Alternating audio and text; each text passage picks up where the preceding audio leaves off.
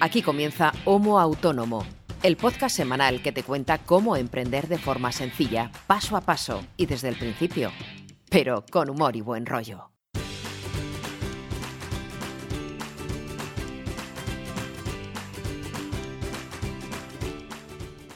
Hola amigos, hola amigas, bienvenidos y bienvenidas a un nuevo episodio, el número 52, si mis cuentas no están equivocadas, de vuestro podcast sobre emprendimiento y trabajo autónomo favorito.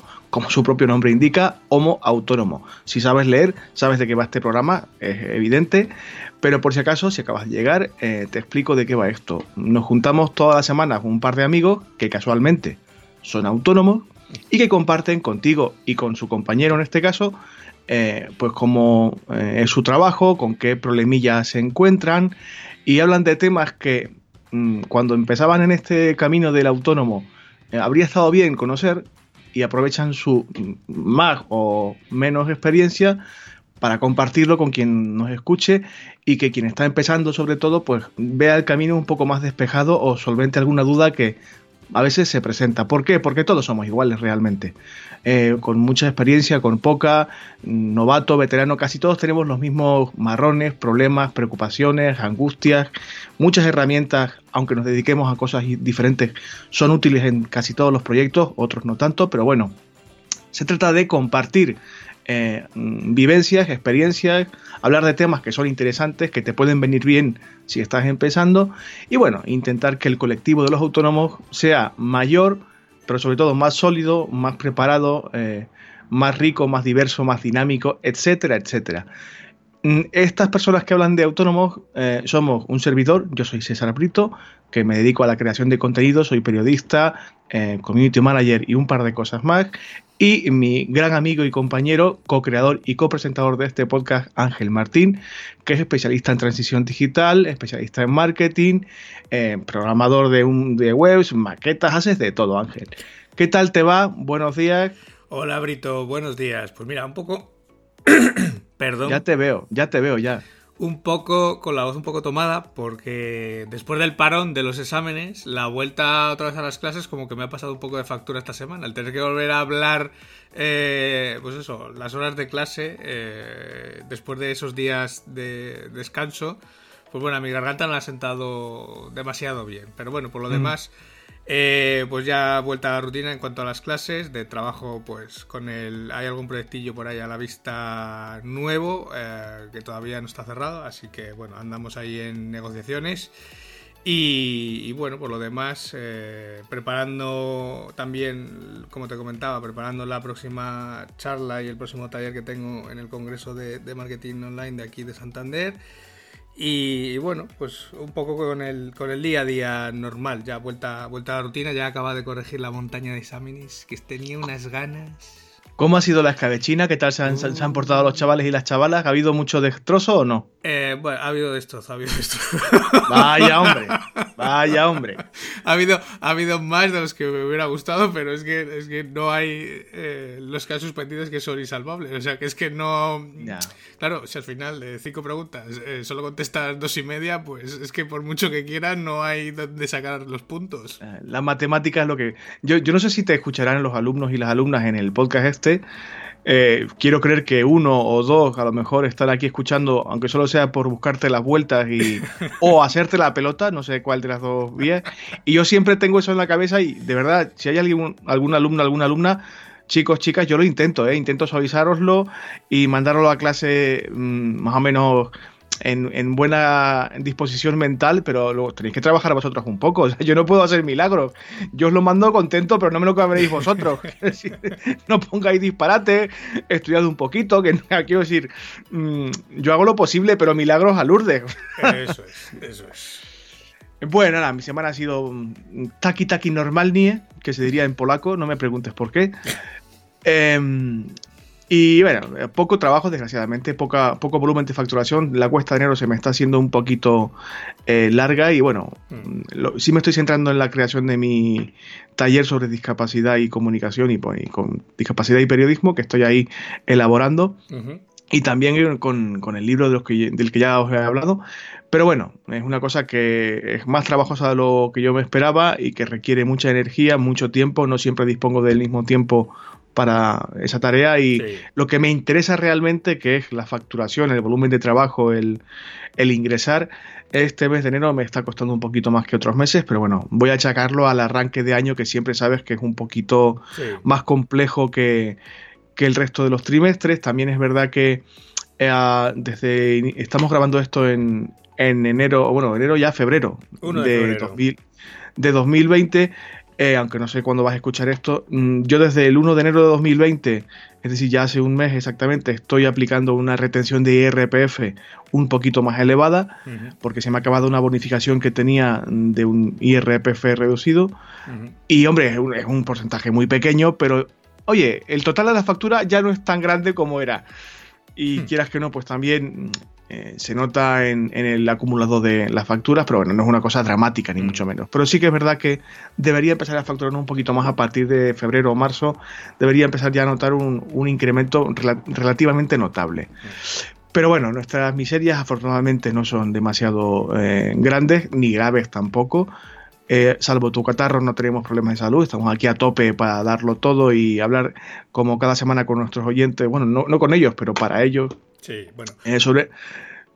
Dime, dime. No, no, que te iba a decir que, a ver, que la cuesta de enero es para todos, porque si haces un poco de memoria, y los que nos escuchan hacen un poco de memoria, yo no sé, por ejemplo, las campañas que ha hecho, por ejemplo, Mediamar este mes de enero de rebajas. Porque empezó con los Reyes, empezó luego con el Blue Monday, luego ha seguido con la semana sin IVA, con los Red Days, con los. O sea.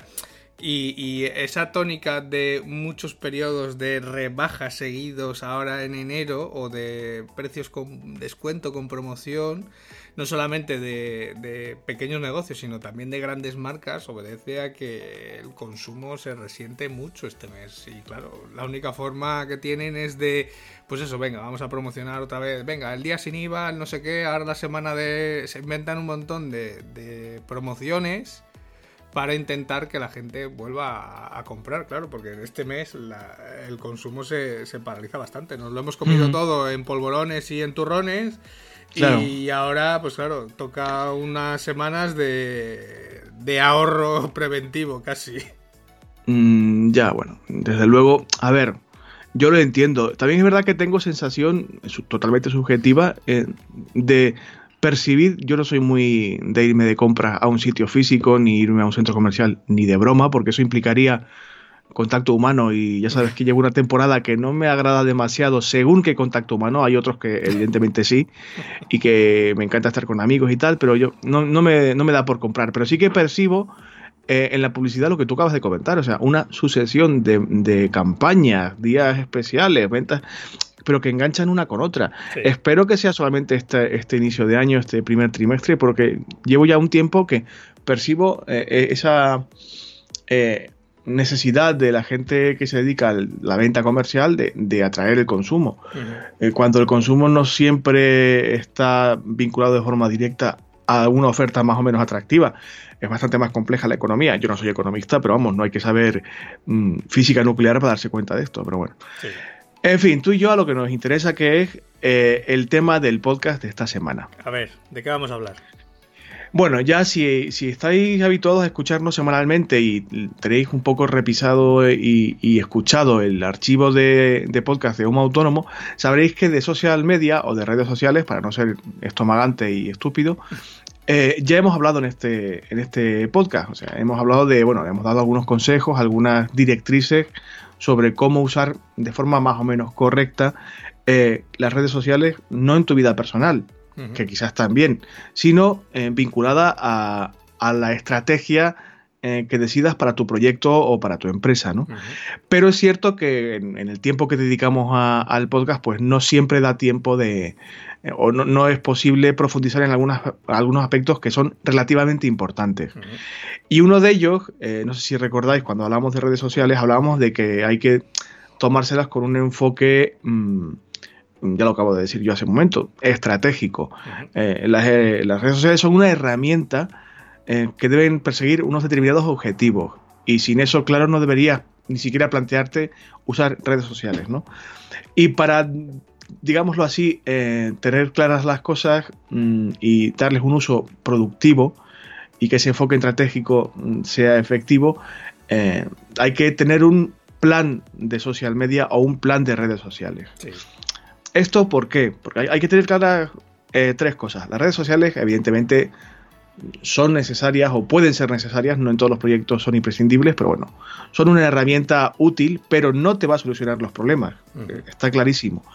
Y tampoco hacen magia, solo por tener un perfil en 2, 3, 4, 10 redes sociales. No te van a pedidos. Efectivamente, tus, tus ventas no van a aumentar.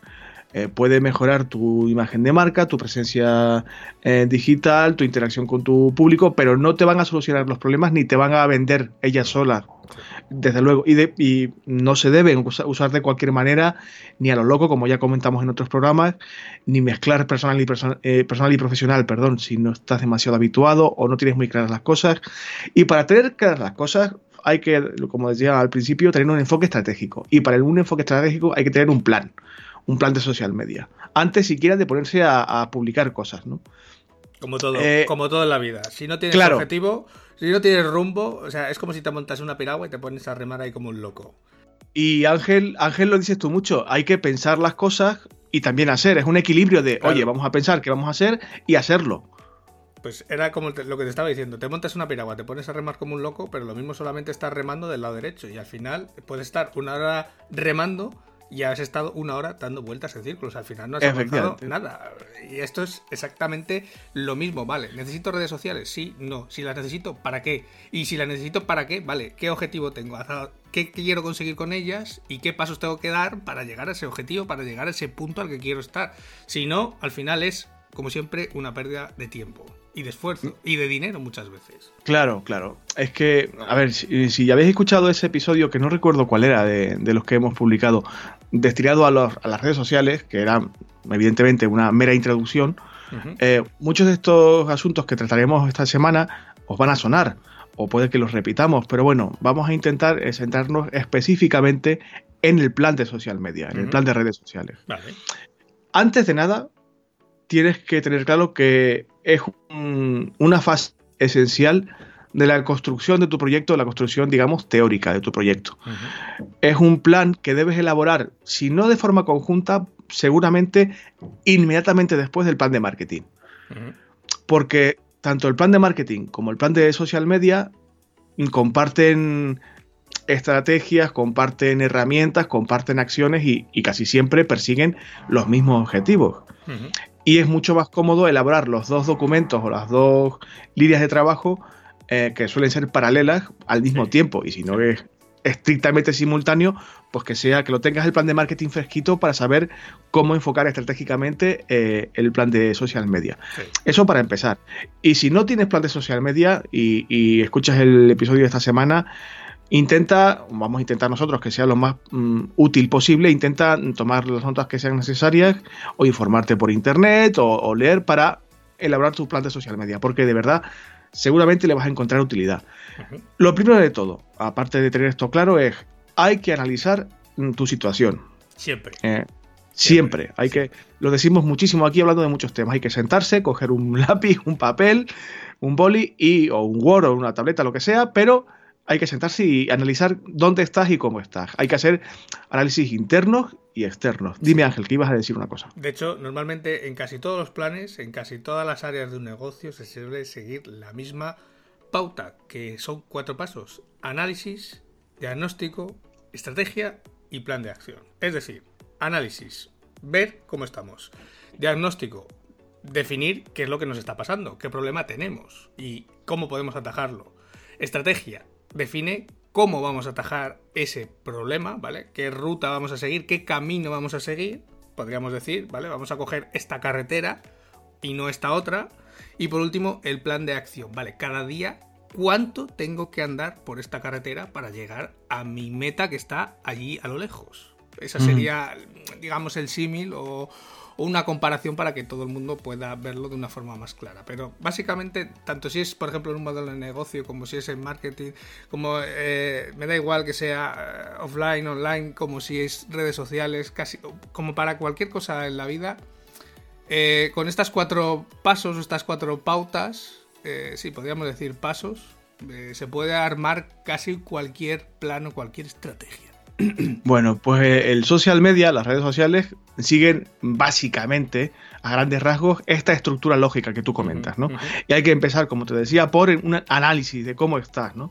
Análisis interno y análisis externo. Internamente tienes que plantearte qué tipo de, proyecto eres. Si eres un, un B2B o B2B o un B2C o B2C. O sea, esto es un acrónimo en inglés horrible eh, para definir un business to business, es decir, una empresa que está trabajando evidentemente para otras empresas, cuyo público es otra empresa del sector que sea, o, business to consumer, eh, negocios que están orientados al consumo, al usuario eh, final, a las personas. ¿no? Hay que saber qué tipo de negocio estamos gestionando, cuál es nuestra dirección comercial, para saber cuál es nuestro público. Porque las redes sociales son útiles para todo el mundo, evidentemente, pero suelen ser más útiles para los negocios del segundo tipo. Eh, el negocio que está destinado al usuario final, a la persona que con un móvil, una tableta o un ordenador accede a las redes sociales y puede descubrirte allí en ese contexto, ¿no? Descubrir tu marca, tus productos, tus servicios, etcétera. Tienes que ver qué tipo de negocio eres. También tienes que saber, evidentemente, qué estás ofreciendo, qué producto o qué servicio estás ofreciendo. Eh, lo decía Ángel también hace un rato. Si estás preparado o preparada para afrontar ese reto de gestionar las redes sociales de esta manera. Y si cuentas con recursos suficientes de tiempo, de conocimientos, de dinero, etcétera también tienes que saber cómo es tu reputación online. Hemos dedicado un episodio de Homo Autónomo a este aspecto concretamente. Mm, tienes que tener algún input, algún dato de cómo es tu reputación online. Y si no lo tienes, preocúpate. Si no sabes cómo es tu reputación online, tienes que dedicarle un poco de tiempo a, investigar cómo es percibida tu marca, tu proyecto, tu imagen en la comunidad de Internet, donde estés presente si es que estás presente. Y como decías tú, Ángela, hace un momento también, hay que ver qué es lo que se ha hecho hasta ese momento eh, en qué redes sociales o, cómo se, ha estado actuando y con qué resultados. Porque mm, cualquier análisis interno o externo de cualquier tipo sin datos no tiene ningún tipo de validez. Y es bastante recomendable, como hemos dicho aquí muchas veces, hablando de muchos aspectos diferentes, hacerse un informe DAFO. Un análisis de debilidades, amenazas, fortalezas y oportunidades. Aunque sea mm, súper esquemático y súper sencillo. Al mismo tiempo que hay que hacer este tipo de análisis interno, hay que también hacer un análisis externo, no demasiado profundo, pero bueno, por lo menos saber de qué terreno estás. Hay que, creemos nosotros, que como mínimo estudiar tu competencia o hacer lo que se dice benchmarking y, también pensar un poco en qué factores pueden tener eh, influencia en tu estrategia.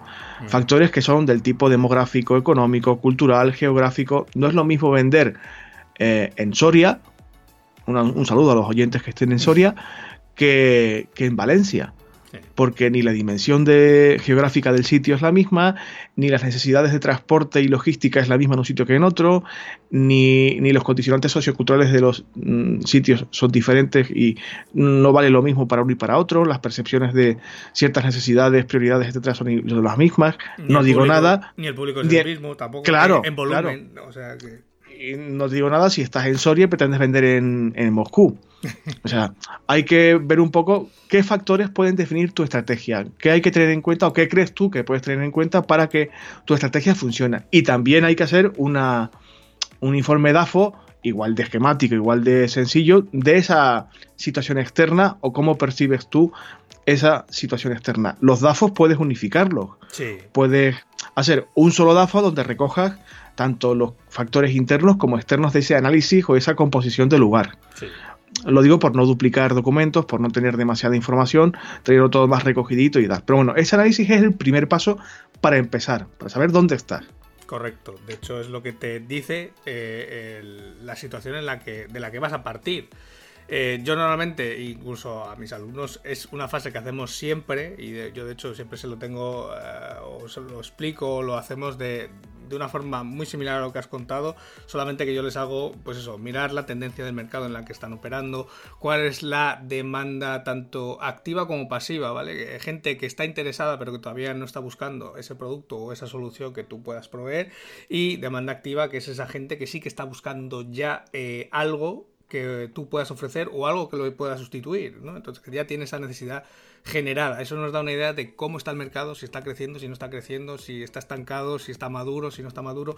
Eh, un poco saber dónde, dónde estamos, ¿no? Para ver un poco también, pues eso, qué competencia tenemos, qué clientes tenemos, cómo son, cuántos son, eh, qué, de qué tipología son o qué características tienen, ¿no? Tener un poco esa composición del lugar. Y yo, por ejemplo, sí que esa fase del DAFO sería esa otra fase de diagnóstico, ¿no? Al final Hemos visto cómo está el mercado en el que nosotros estamos, inmersos, estamos trabajando en él ya, o sea que es parte de nuestro día a día, hay que conocerlo muy bien. Y, y claro, ahí hay que saber también cómo estamos nosotros en relación a ese mercado en el que nos estamos moviendo, ¿vale? Que, y ahí sí que yo englobo en esa fase de diagnóstico, vale, muy bien. Esto es eh, el mercado como tal, donde nosotros trabajamos, pero vale, muy bien. Nosotros como empresa, ¿cómo em, reaccionamos ante ese mercado o cómo podemos reaccionar ante ese mercado? Y ahí es donde entraría esa fase del DAFO, ¿no? Ver esas fortalezas, debilidades, oportunidades y amenazas que nosotros tenemos en relación a eso donde nos estamos moviendo, ¿no? Porque eh, eh, en el momento que tú cambias de segmento de mercado, eh, tus fortalezas y tus debilidades y tus oportunidades y amenazas van a cambiar completamente distintas. O sea, no, vas a, no vas a seguir con las mismas fortalezas y debilidades em, operando en un mercado A, al pasar a un mercado B, aunque simplemente sea lo que decíamos antes, de vender en Valencia, vender en Soria. Mm, porque puede que puedas tener unas fortalezas muy buenas vendiendo en Soria, pero de repente esas fortalezas que tenías en Soria en Valencia ya no las tienes. Y, son debilidades. Y claro, hay que ver cómo trabajamos para que vuelvan a ser fortalezas o, para que no sean tan debilidad. Claro, eso es lo que te iba a comentar, que en los DAFO, por mucho que, aunque tu proyecto esté establecido en un sitio físico muy determinado o tengas muy claro tu papel en el mercado, o tengas dominadito, dominadito, perdón, eh, es conveniente hacer un DAFO con cierta regularidad, mm. por lo menos para comprobar que tus estrategias son correctas, que tu trabajo está siendo adecuado, que tus mediciones y tus datos corroboran lo que tú pretendes conseguir. O sea, el DAFO no te va a morder, ¿vale? y, hacer más de uno al año mm, tampoco va, va a ser una cosa que te haga eh, mucho daño. Sí, porque además, además, y, perdón que te corte, de, ese DAFO, de esas fortalezas, de esas debilidades, sobre todo de las fortalezas, es de donde salen esa ventaja competitiva que deberíamos tener con respecto a la competencia, porque si no tenemos ninguna ventaja competitiva, em, que va a ser en realidad el factor diferencial que haga que nuestro proyecto sea distinto del de la competencia. O sea, esa ventaja competitiva que te lo va a dar alguna de las fortalezas que tú tienes en tu DAFO es lo que hace que al final el cliente te escoja a ti y no te escoja a la competencia. Entonces es muy es vital saber detectarlos y saber verlas y, y en la medida posible protegerlas lo máximo posible como estáis viendo, siempre que hablamos de, aspectos que tienen que ver con líneas de acción y con formas de comportarse y de actuar, eh, la parte, digamos, intelectual o mental de analizar, sentarse y tal, es siempre necesaria. Evidentemente hay que hacer cosas, como ya luego mm. veremos, ¿no? Eh, y hay gente que, es muy activa, muy resolutiva y que este tipo de procesos de análisis, de diagnóstico y tal, los ve casi como una pérdida de tiempo y se desespera. De verdad, si es tu caso, créenos que, hace mucha falta, sobre todo para que lo que hagas, toda esa energía que te estás eh, sujetando para, para, para, lanzarte a hacer cosas y, asuntos prácticos, que no pierdas ni la energía, ni el tiempo, ni el dinero y que todo este mm, proceso de pensar y de analizar y de diagnosticar eh, te valga para ir donde realmente hace falta, para focalizarte donde realmente hace falta. Pero bueno, para no empantanarnos con esto, eh, os recuerdo que estamos hablando de redes sociales y de cómo vamos a usarlas de forma eh, efectiva, con una estrategia sólida, etc. Para esto yo mm, lo que os propongo es que usáis, uséis un método, si es que se puede llamar así, eh, que denominan método POST, P-O-S-T, por ese mm, hábito tan infame de los americanos y los ingleses de usar acrónimos para todo, que es un acrónimo que responde a los ítems o a los elementos people, Objectives, Strategy y Technology. Hablando un inglés macarrónico horrible, si mi profesor de inglés me escuchara me mataría, pero bueno. Eh, es decir, personas, objetivos, estrategia y tecnología. ¿Por qué? Por una parte porque vamos a estar interactuando con personas en redes sociales. Y hay que definir claramente qué target, qué público objetivo eh, es el receptor de tus uh, aportaciones en redes sociales, sean cuales sean estas. ¿no? Cuando tengas claro, mm, o si tienes claro este tipo de público, el resto de la estrategia va a ser bastante más fácil porque sabes mm, de qué pie cogea ese público al que tú te diriges, ¿no? Y sabes dónde tocar, qué fibra tocar para conseguir los objetivos de los que ahora hablaremos. Mm, en esto y en todo, saber cuál es tu público objetivo es esencial. Saber tener claras las características más o menos básicas de cómo es tu comprador o compradora o cómo es tu público es básico para llamarle la atención de una forma mucho más efectiva, ya sea con publicidad, con redes sociales, con ofertas, con X, sabiendo cómo es ese público. Sí, además deberíamos saberlo ya, porque lo hemos analizado en, la, en el apartado anterior. A ver, y hago como una especie como de resumen para que nadie pierda la perspectiva, ¿no? Al final hemos hecho un pequeño análisis de, de dónde estábamos, de, de cómo está el mercado, de cómo son nuestros clientes, de cómo son nuestra competencia, ¿vale? Porque hemos detectado que algo tenemos, ¿no? En, ese DAFO, en esa fase de diagnóstico, ¿vale? Sacamos fortalezas, pero también sacamos debilidades, sacamos algo, el problema, estamos buscando el problema que tenemos, que puede ser algo tan simple como, por ejemplo, que es lo que le pasa a muchos negocios, que es falta de visibilidad, ¿no? Al final tú tienes una web o tienes un negocio, tienes una web, tienes una serie de canales, pero la gente no te encuentra. ¿Por qué? Porque no eres, digamos, una aguja más dentro de ese pajar enorme que es la web y es difícil que la gente te encuentre eh, salvo los que te conocen, ¿no? Que al final te buscan ya por tu marca. Entonces, esa falta de visibilidad se puede arreglar de muchas formas. Ahí estaríamos ya dentro de lo que sería la fase de estrategia, ¿vale? ¿Qué, qué formas tenemos de mejorar esa falta de visibilidad? Pues lógicamente podemos hacer contenidos, podemos hacer publicidad offline, online, podemos seguir muchas estrategias. Una de ellas, lógicamente, son las redes sociales, que es el tema de, este, de esta semana, ¿no? Vale, una vez que he decidido, vale, voy a hacer redes sociales por esto, porque me gustan, las controlo eh, a nivel de usuario, me es más fácil, por ejemplo, que crear contenidos en un blog, etcétera. Correcto, me parece estupendo. Pero esa sería la estrategia que vamos a seguir, ¿no? Eh, y es, por ejemplo, aquí donde enganchamos ya con este método post que ya estaba comentando, que estabas comentando, César. Al final, esa gente, esas personas ya sabemos quiénes son, ya sabemos quién es el cliente, ya sabemos qué rasgos tiene, sabemos ese famoso buyer persona, que bueno, lo hemos obviado, pero mm, estaría dentro de ese análisis de cliente. Sabemos cómo es, cómo es, ese viaje que hace el cliente en nuestro proceso de compra, o sea, desde, desde que nos conoce hasta que nos compra, pues más o menos por qué estadios pasa. Y, y sabemos un poco cómo se comporta, ¿no? Entonces, esto nos da pie ahora a seguir esta metodología, esta estrategia en redes sociales que es el método POST. Y aquí ya te dejo. No, no, no, tranquilo, si estamos aquí los dos, si os fijáis, estamos hablando de, muchos conceptos y, aspectos que deberían estar ya planteados en el plan de marketing, del que ya te he hablado al principio. Es decir, eh, si tú has hecho un trabajo de planificar tu marketing de forma mm, coherente y racional, todo esto no vas a perder mucho tiempo porque como decías tú ahora, ya lo tienes trabajadito, ya lo tienes masticado, sabes perfectamente tanto el público como los objetivos de los que voy a hablar ahora. Es decir, mm, por eso es conveniente tener el plan de marketing en un, hemisferio cerebral y el plan de redes sociales en otro, porque como veis se entrelazan bastante. ¿Qué objetivos vamos a perseguir? Este tipo de objetivos tienen que ser sobre todo realistas, y permitirte medir si se están cumpliendo o no. Realistas me refiero a, oye, si esta empresa de Soria de la que he hablado antes, que me la he inventado por completo, se dedica a vender zapatillas de deporte, creo yo que un objetivo muy realista no puede ser patrocinar al equipo olímpico español en las Olimpiadas. Mm, a lo mejor tener un número de ventas determinado para su producción podría estar bien.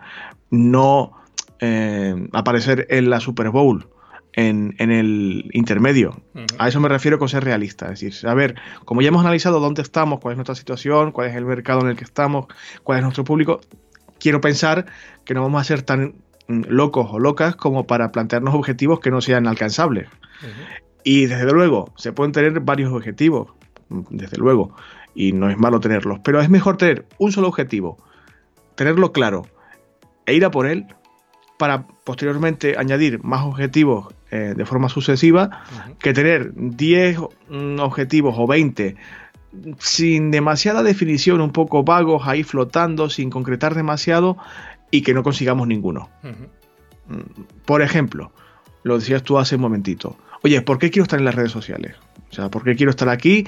¿Por qué me apetece más este canal de comunicación que otro? ¿Y qué quiero conseguir estando aquí? ¿Quiero conseguir mm, que mi marca se afiance en el mercado? ¿Quiero conseguir mm, llegar a más, a más personas? ¿Quiero conseguir mm, que cada visita que vayan, que, hagan en mi web sea un lead? O sea, que me piden más información o un presupuesto o, quiero conseguir eh, visitas, pero visitas de gente que realmente, lo que se llaman visitas cualificadas, mm, de tipos de usuarios que me interesan realmente. Solo quiero, mi objetivo es solamente vender más. Eh, mi objetivo es que dentro de mi sector se me perciba como líder, que mi posición sea de líder relevante.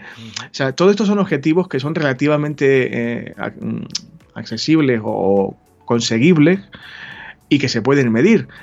Eh, define cuáles son los tuyos o cuál es el tuyo.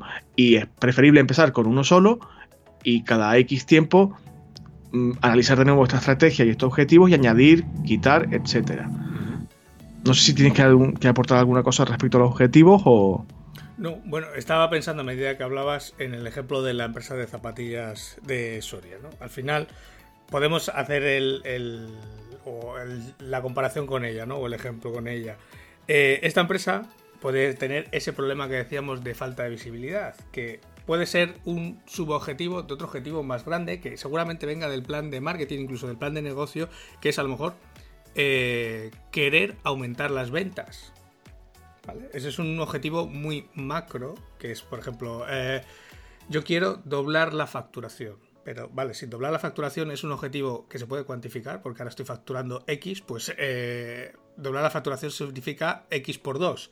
Pero claro, eh, no es un objetivo que realmente sea alcanzable, ni medible, ni, ni, limitado en el tiempo. Porque claro, yo quiero doblar la facturación en cuánto? ¿En un mes? ¿En un año? ¿En cinco años? Porque no va a ser el mismo esfuerzo, lógicamente.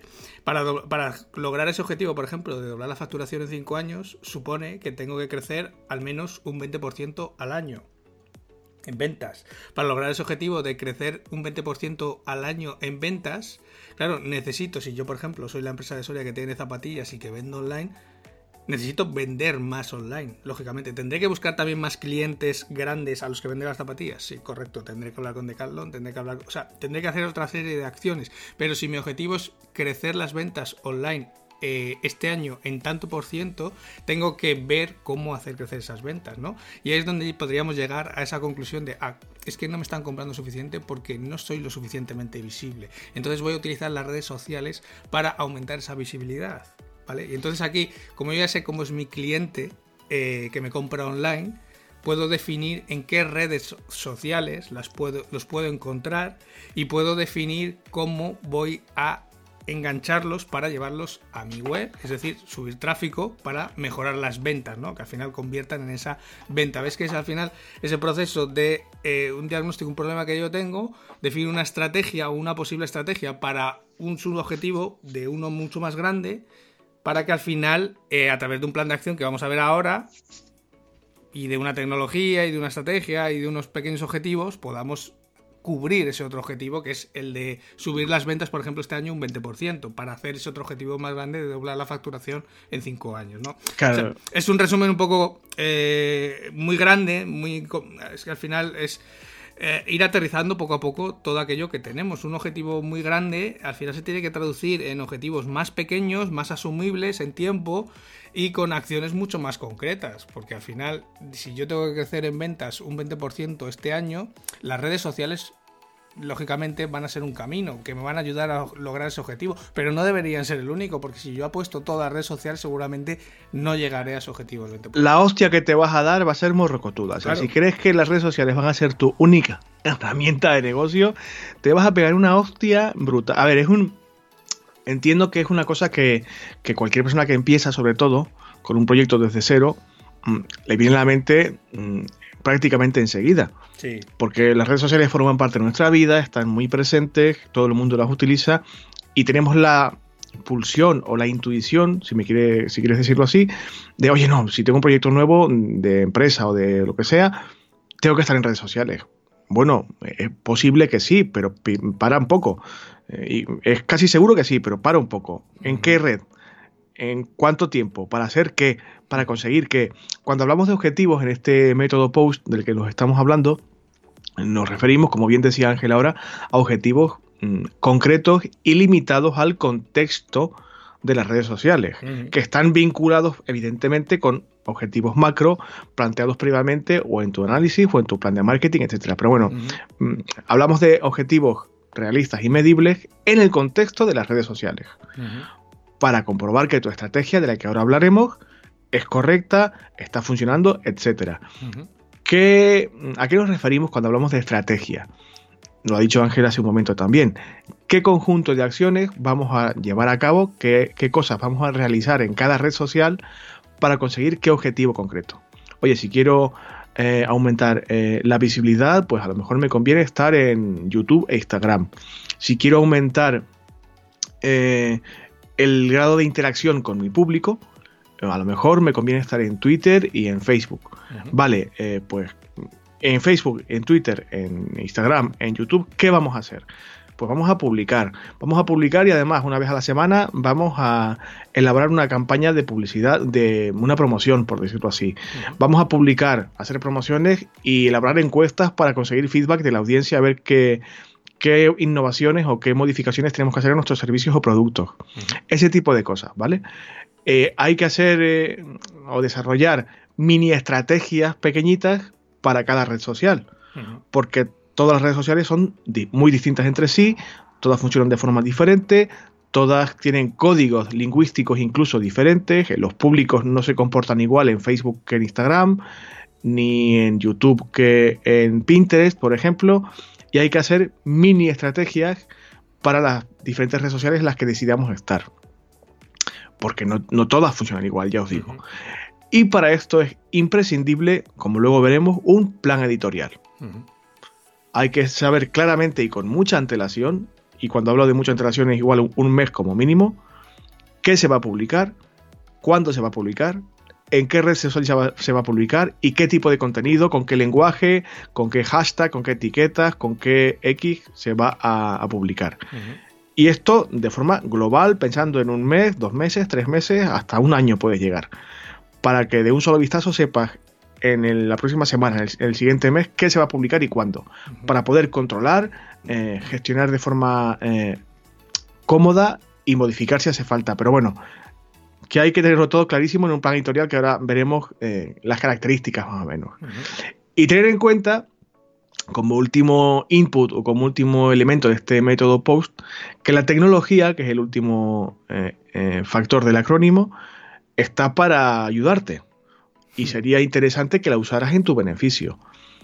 Analiza qué herramientas pueden resultarte útiles para que tus objetivos y tus estrategias mm, vayan por la senda correcta. ¿Por qué digo esto? Porque hay muchísimas herramientas para muchísimas cosas relacionadas con las redes sociales, pero hay que saber si una de ellas te va a ser útil a ti y otra no. ¿Por qué lo digo esto?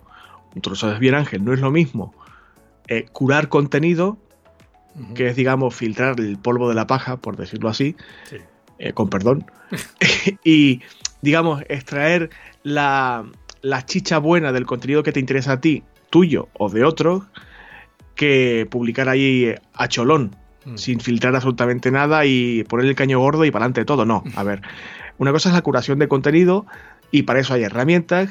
Otra cosa es la publicación de contenido y para eso también hay herramientas tecnológicas, mm. la creación de contenido, la medición. Cada digamos, elemento de trabajo, cada función tiene su herramienta o su grupo de herramientas, mejor dicho. Es interesante que te hagas un pasadito por ahí y averigües o investigues qué herramientas son útiles para cada una de las fases de la planificación, creación, publicación, medición, etcétera. Como hay muchas, y soy consciente de que esto es complejo, porque mm, sale una cada mes posiblemente, yo te propongo, y propongo a la audiencia, que dediquemos otro episodio exclusivamente a estas herramientas. Vale. Eh, ¿qué, herramientas pueden valer para, que, para programar, para publicar, para curar, para hacer seguimiento de tendencias? Para, hay, hay muchas cosas que son bastante útiles y que te pueden poner las cosas un poquito más fáciles. Pero como hay muchas, y de muchos tipos, yo te propongo, no sé cuándo, pero en el futuro, hacer otro episodio dedicado exclusivamente a esto. Sí, sí, porque además, en este punto, además en este del, método post de la tecnología, aquí sí que eh, prevalece mucho lo de menos es más. Porque como hay tantísimas herramientas, al final podemos caer en, esa multitarea de la que hemos hablado muchas veces, ese multitasking, que al final lo que hace es hacerte perder muchísimo tiempo. ¿no? Porque al final usas una herramienta para esto, otra herramienta para lo otro, otra herramienta para otro, otra herramienta... O sea, eh, hay que intentar encontrar esa herramienta que englobe el mayor número de funciones posibles para tenerlo todo en una única, en un único punto y no cada cosa en una, en una herramienta distinta, porque si no al final tampoco es que sea muy productivo. Mm, yo por eso os lo proponía, porque, en fin, es una cosa que tampoco nos va a llevar mucho tiempo.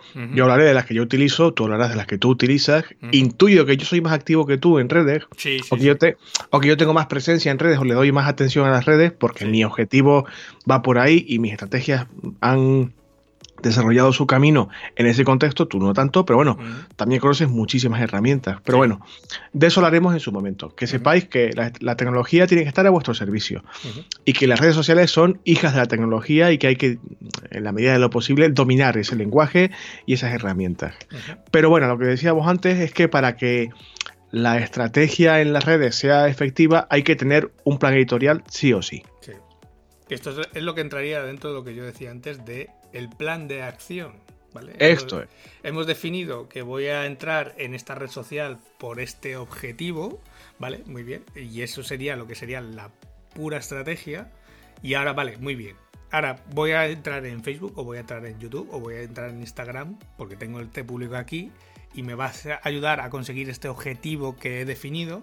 Vale, pero ¿qué es lo que voy a hacer aquí en Instagram eh, a partir de ahora. O sea, cuánto voy a publicar, qué voy a publicar, eh, no sé, cómo voy a contestar, si voy a contestar, si no voy a contestar. O sea, ese tipo de cosas hay que dejarlas predefinidas ya o definidas en ese plan editorial, en ese plan de acción.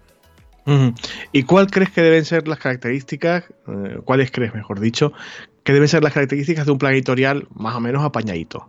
A ver, eh, pues todos los que hacemos creación de contenidos eh, usamos siempre un plan eh, editorial para todo, porque es que si no, uno se vuelve loco. Y al final, y lo digo con conocimiento de causa, te acabas pillando los dedos o, siempre vas con la hora pegada al culo, como se suele decir por mi tierra.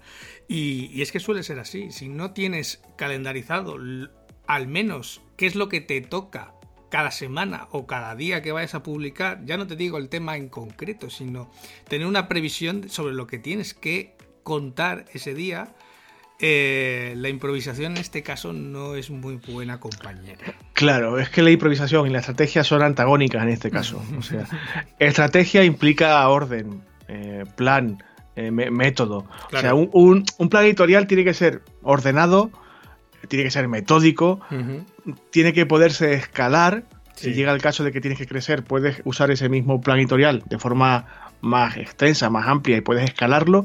Y como los objetivos, tiene que ser realista. Es decir, no vas a plantear tu plan editorial con dos publicaciones al día si dispones de una hora de tiempo libre. O diez minutos, sí, es que al final es que, vale, tengo tanto tiempo o tengo tantos recursos, puedo dedicarle a las redes sociales 20 eh, minutos, 10 minutos, una hora, dos horas. Bueno, pues en función a ese tipo de disponibilidad y recursos, elabora un plan editorial mm, realista. Si puedes dedicarle a las redes sociales un día a la semana, pues un día a la semana.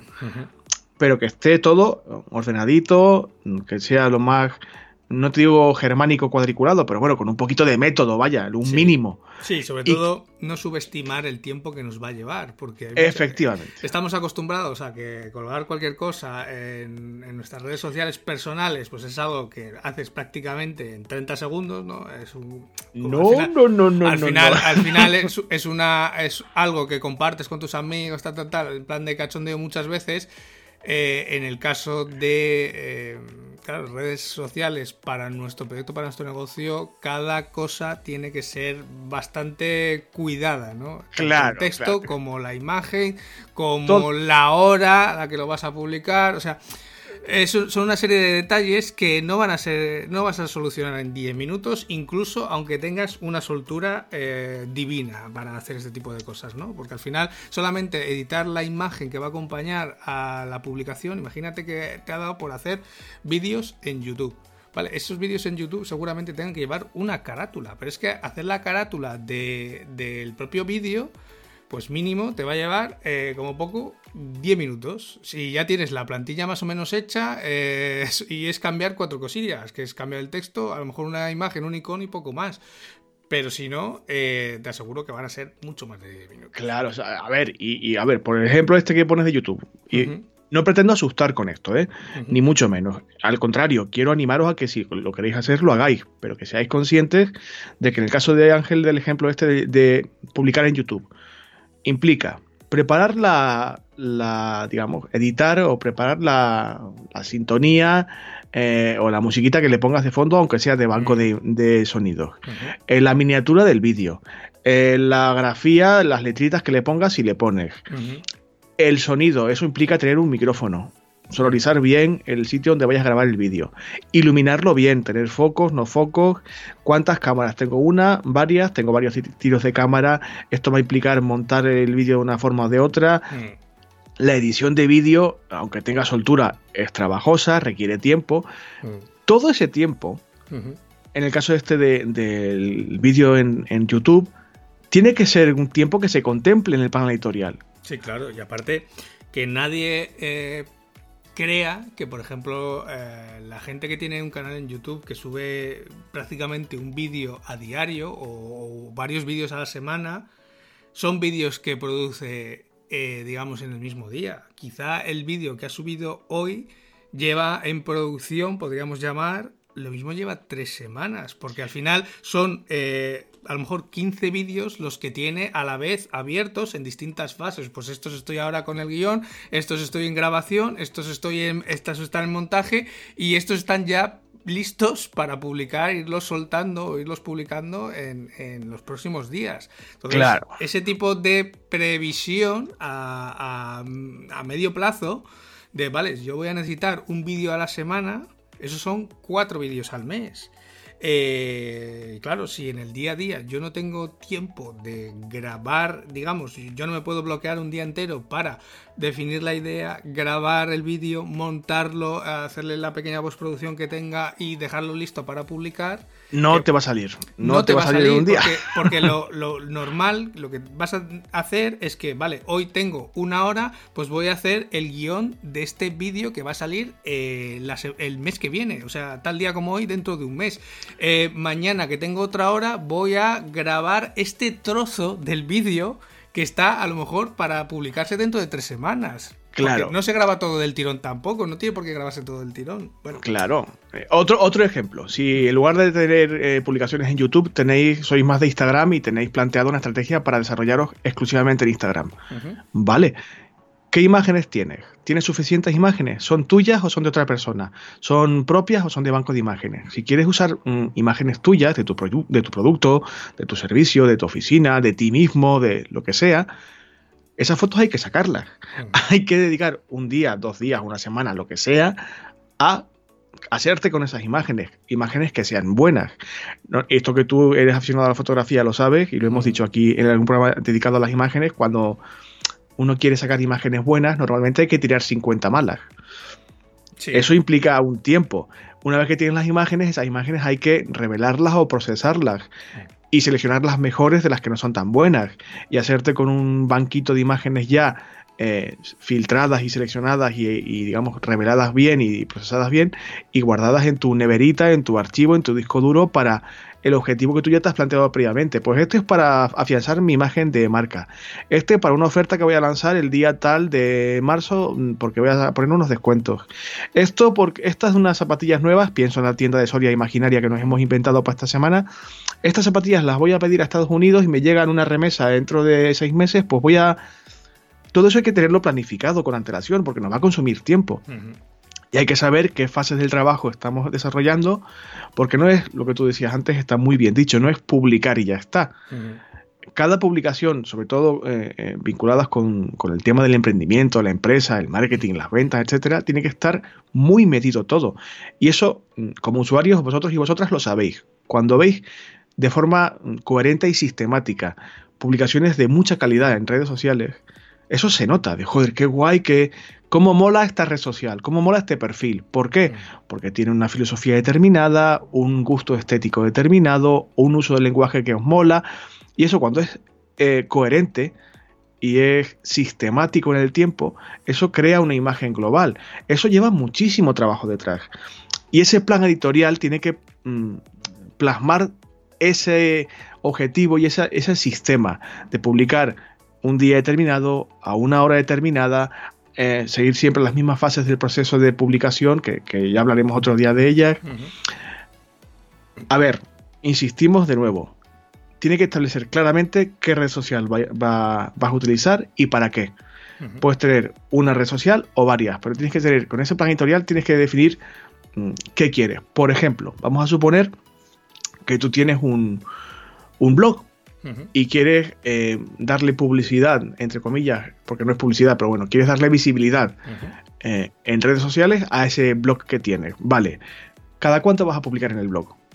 ¿Una vez a la semana? Vale, son cuatro publicaciones al mes.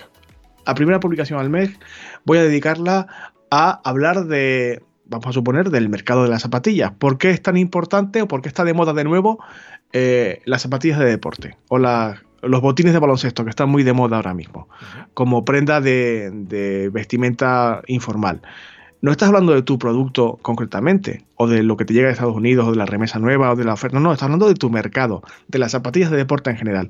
Eso es, digamos, eh, contexto que. contenido que da color, por decirlo así, pero que es necesario. Vale, esa es tu, primera publicación. La segunda publicación es sobre eh, tu nuevo producto que es una novedad en tu catálogo. Vale. La tercera publicación del mes es, eh, no sé, eh, qué tipos de cordones son los más apropiados, por ejemplo. Y la cuarta publicación del mes, eh, me estoy inventando, pero ¿por qué está, o sea, si está de moda o no, por ejemplo, el tema del running, si sigue siendo una tendencia o no? Son cuatro publicaciones, cuatro temas diferentes pero hay que saber claramente para qué. Pues quiero que el primero post o la primera entrada descubra mi blog a alguien que no lo conozca de nada. La segunda, a lo mejor a esa misma persona que ya me ha descubierto la semana anterior, eh, me puede valer para que descubra que tengo productos que le pueden gustar. La tercera puedo, puedo usarla para afianzar ese, a ese tipo de cliente. Y la cuarta, para incitar a, a que investigue más mi catálogo de productos. Eso tiene que establecer el plan editorial. Eh, en un Excel, en una tabla de Word, donde quieras, tienes que establecer eh, el título del post, eh, de qué va a tratar, con qué keywords o con qué palabras clave vas a trabajar, para qué fase del proceso de compra o del buyer persona estás trabajando, etcétera. ¿Vale? Porque como decíamos antes, puede valer para hacer networking, para construir una comunidad, para medir la influencia, para identificar tipos de audiencias, etcétera, para encontrar eh, financiación externa, incluso puedes que, puede que te estés mostrando en el mercado para que alguien te encuentre y encuentre tu proyecto y, te apoye. Eso es el tipo de lenguaje es distinto, no es el mismo que para un usuario final, etcétera. El calendario mm, tiene que valerte no para, bueno, sí, para que tengas las cosas claras, evidentemente, pero sobre todo para que la creación de contenido sea más fácil para ti. Crear contenido, esto quiero que quede muy claro, no es repetir el mismo texto, la misma foto, el mismo vídeo, el mismo meme en todas las redes sociales que tengas activas. No, por favor. Cada contenido puede y debe perseguir objetivos diferentes y como ya decíamos antes, hay que tener o deberíamos tener distintos microplanes de redes sociales diferentes, porque usan códigos distintos, lenguajes diferentes y, como ya hemos dicho, públicos diferentes. Hay que hacer contenido específico para cada red social. Para esto hay una analogía, un ejemplo muy gráfico eh, que habla de donuts en relación a las redes sociales. Si tú mm, te dedicas a producir y vender donuts, lo lógico es que en Twitter digas, pues me estoy comiendo un donut y una foto del donut. Y en Facebook se oye, me gustan los donuts. Eso en Facebook, por ejemplo. En YouTube pongas un vídeo de ti mismo o de alguien comiéndote un donut. En LinkedIn, pues mis habilidades, entre otras muchas, está la de comer donuts. No sé si sabéis mm, el ejemplo que os estoy poniendo. Eh, por si acaso pondremos una gráfica en, las notas del programa para que veáis de forma visual mm, de qué va el asunto, ¿no? Eh, pero bueno, cada contenido debe ser diferente para cada mm, red social. Y como decía antes, hay que establecer qué publicación va en qué red social, cuándo se va a publicar, esa publicación en concreto, qué objetivo persigue dentro de nuestra estrategia eh, cuál va a ser su título. El título tiene que estar, por supuesto, optimizado para SEO. Hay que tener en cuenta qué palabras clave va a tener, qué extensión tiene, porque hay mm. redes sociales que tienen limitación de espacio. En Twitter se puede escribir 180 caracteres, en Facebook es bastante más. En Instagram hay una serie de recomendaciones de extensión mm, determinadas para que no para que pueda verse el texto y la foto simultáneamente, es decir, qué lenguaje vas a utilizar si vas a usar siempre fotos o no, si vas a usar GIFs animados o no, qué tipo de vídeos son, si son tuyos, si son eh, externos, cuáles son esos vídeos o esas fotos. En la antelación mínima yo recomiendo que sea de un mes. Si tienes tiempo para planificar con más de un mes, estupendo pero como mínimo que de un mes para otro sepas de antemano cuando empieza el mes, ahora que estamos en febrero, el día 1, pues que yo, si tuviera un cliente que me plantease una gestión de redes sociales, hoy ya tendría que tener en la mesa y claro qué voy a hacer en el mes de febrero para ese cliente en todas las redes sociales. Sí, Porque voy a, ahora voy a ahorrar muchísimo tiempo. Y aparte que tiene que obedecer a uno de esos objetivos que hablábamos antes. O sea, si yo en este mes me toca eh, pues lo que decíamos antes, crecer en ventas un X por cien, ¿vale? Lo que corresponde a este mes, tengo que tener claro que mis eh, redes sociales tienen que ayudar a conseguir ese objetivo que he definido, ¿no? Entonces, claro. Eh, para este mes toca hacer esto para este objetivo. El mes que viene, a lo mejor el objetivo cambia en función de cómo haya ido el mes de febrero y a lo mejor puedo relajar un poco o tengo que apretar incluso más todavía, ¿no? Entonces, claro. tampoco puede dejar uno el calendario hecho a un año vista porque, bueno, si es algo que no está ligado a ningún objetivo, pues vale, si es simplemente presencia o marca, pues sí puedes dejar un calendario casi listo a un año vista, incluso todo programado, con cierto cuidado, porque hay veces que, claro, las automatizaciones te pueden saltar en la cara. Claro, y que la, vida cambia mucho y pueden pasar un año un montón de cosas que te obligan a cambiar, claro.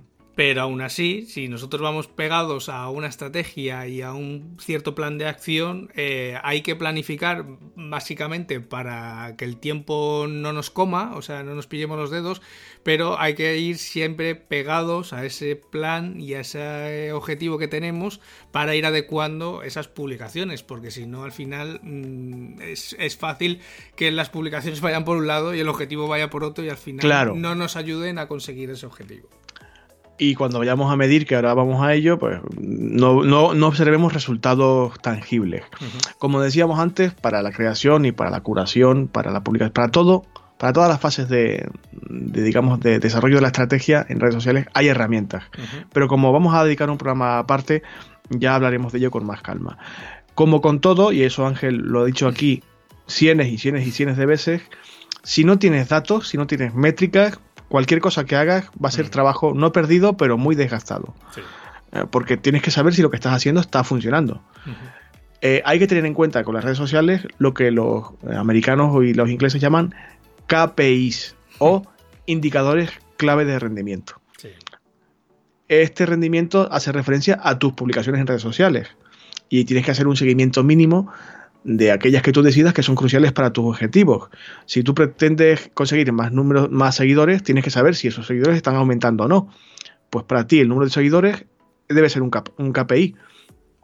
Eh, si quieres eh, interactuar un poco más, quieres que tu comunidad sea más sólida y más amplia, pues mm, cuantas más interacciones tengas, comentarios, respuestas, etcétera, mejor. Pues eso es un KPI. Un KPI tienes que tenerlo, digamos, monitorizado. Lo mismo con los compartidos, con las menciones, con las suscripciones, hay varios KPIs y tienes que definirlos y tenerlos en cuenta para poderlos medir. Y tener en cuenta, por supuestísimo, como es lógico, esto es una perogrullada, pero bueno, lo, comento por si acaso, que a no todo el mundo le valen los mismos indicadores.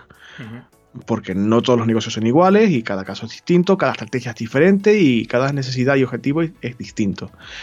Elabórate si quieres una plantillita o lo que se llama un cuadro de control para que te sea más fácil apuntar a mano, de forma automatizada o como quieras, esos KPIs que tienes que ir midiendo para evaluar si las publicaciones que tú te has planteado en tu plan editorial están logrando lo que tú perseguías al principio. Y si hay que cambiar alguna cosa, pues se cambia.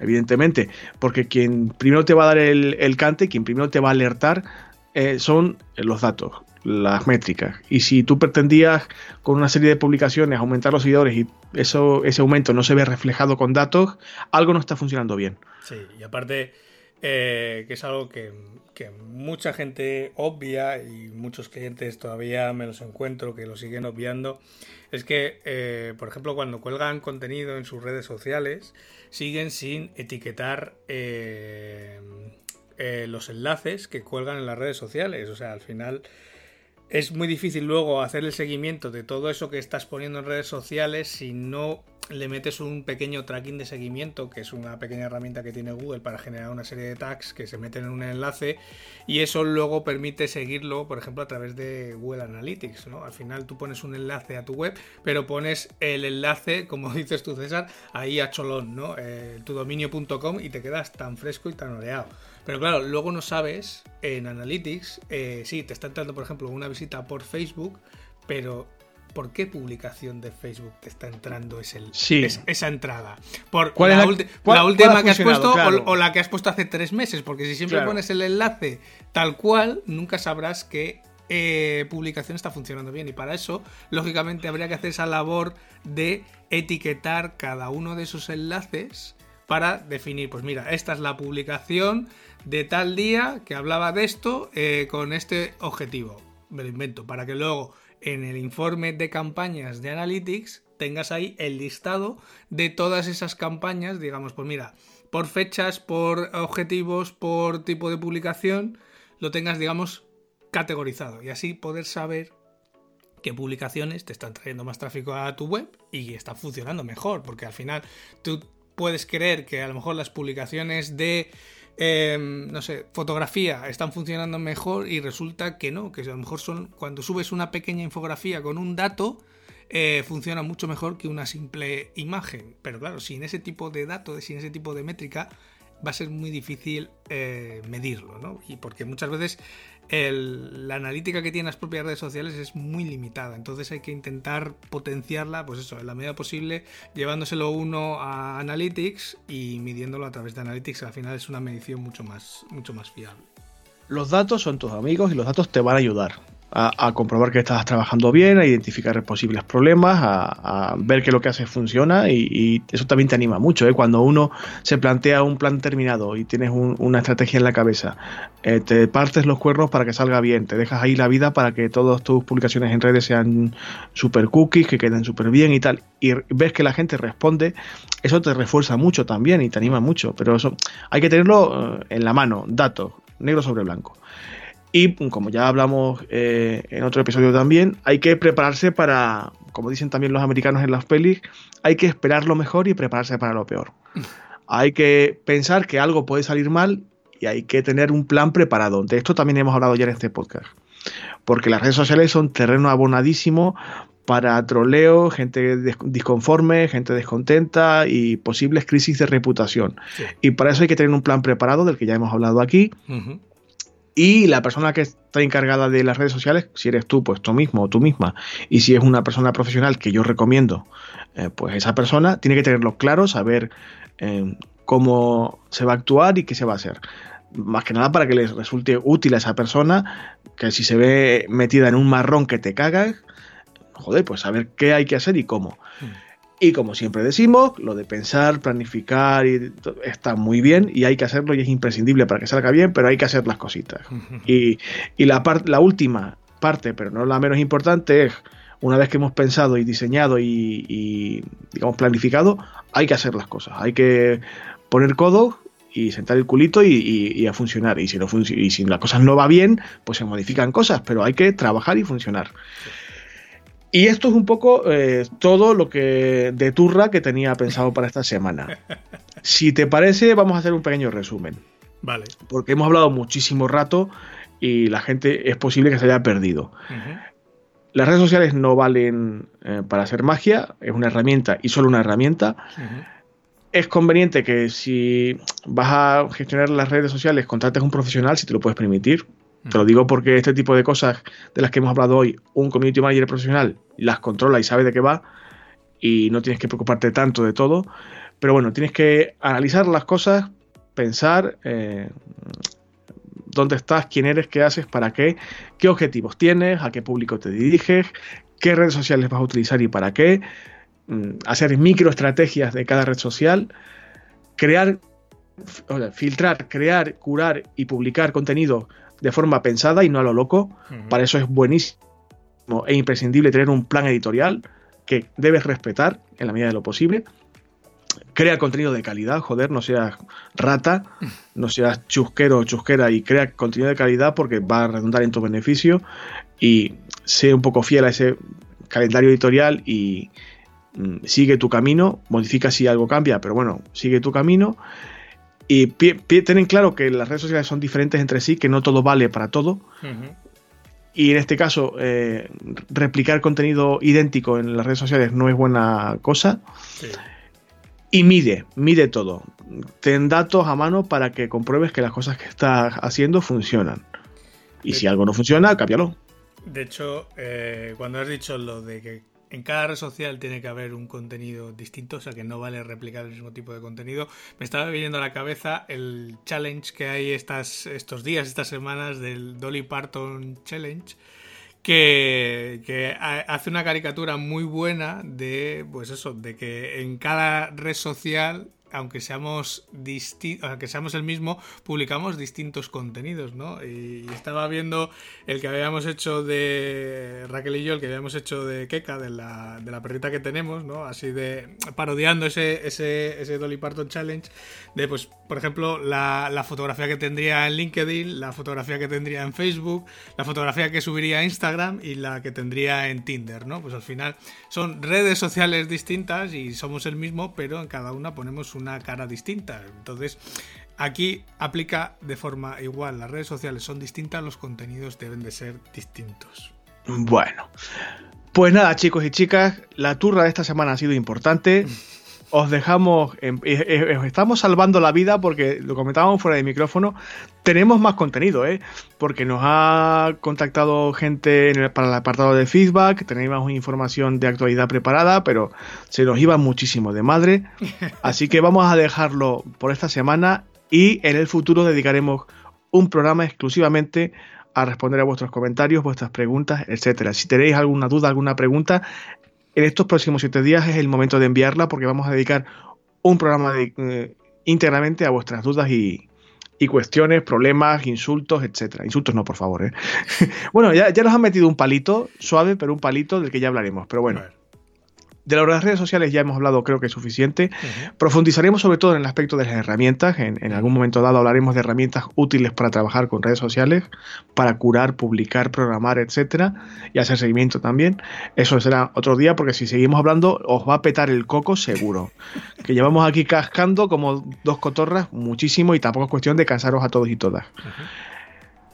Por esta semana, Ángel, yo creo que está bastante bien. Está más. No sé no sé qué haremos la próxima semana, eh, pero bueno, vamos a volver en siete días, seguro.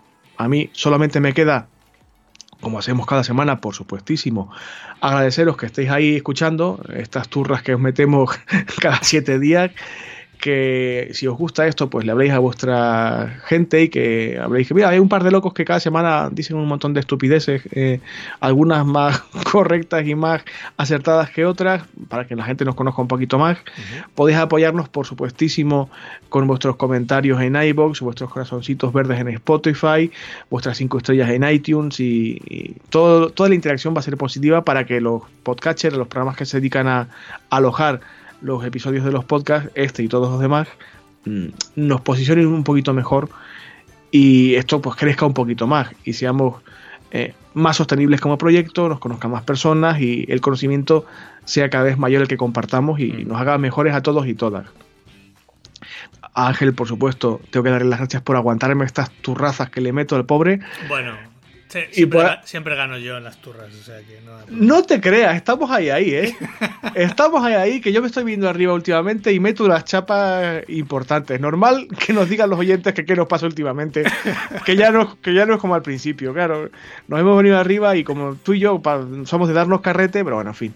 Nada, en siete días volvemos amigos y amigas. Gracias por estar aquí cada semana. Si nos habéis descubierto eh, hoy, pues espero que volváis y que no salgáis huyendo despavoridos. Esperamos que esto que estamos haciendo os, haya gustado, os esté gustando.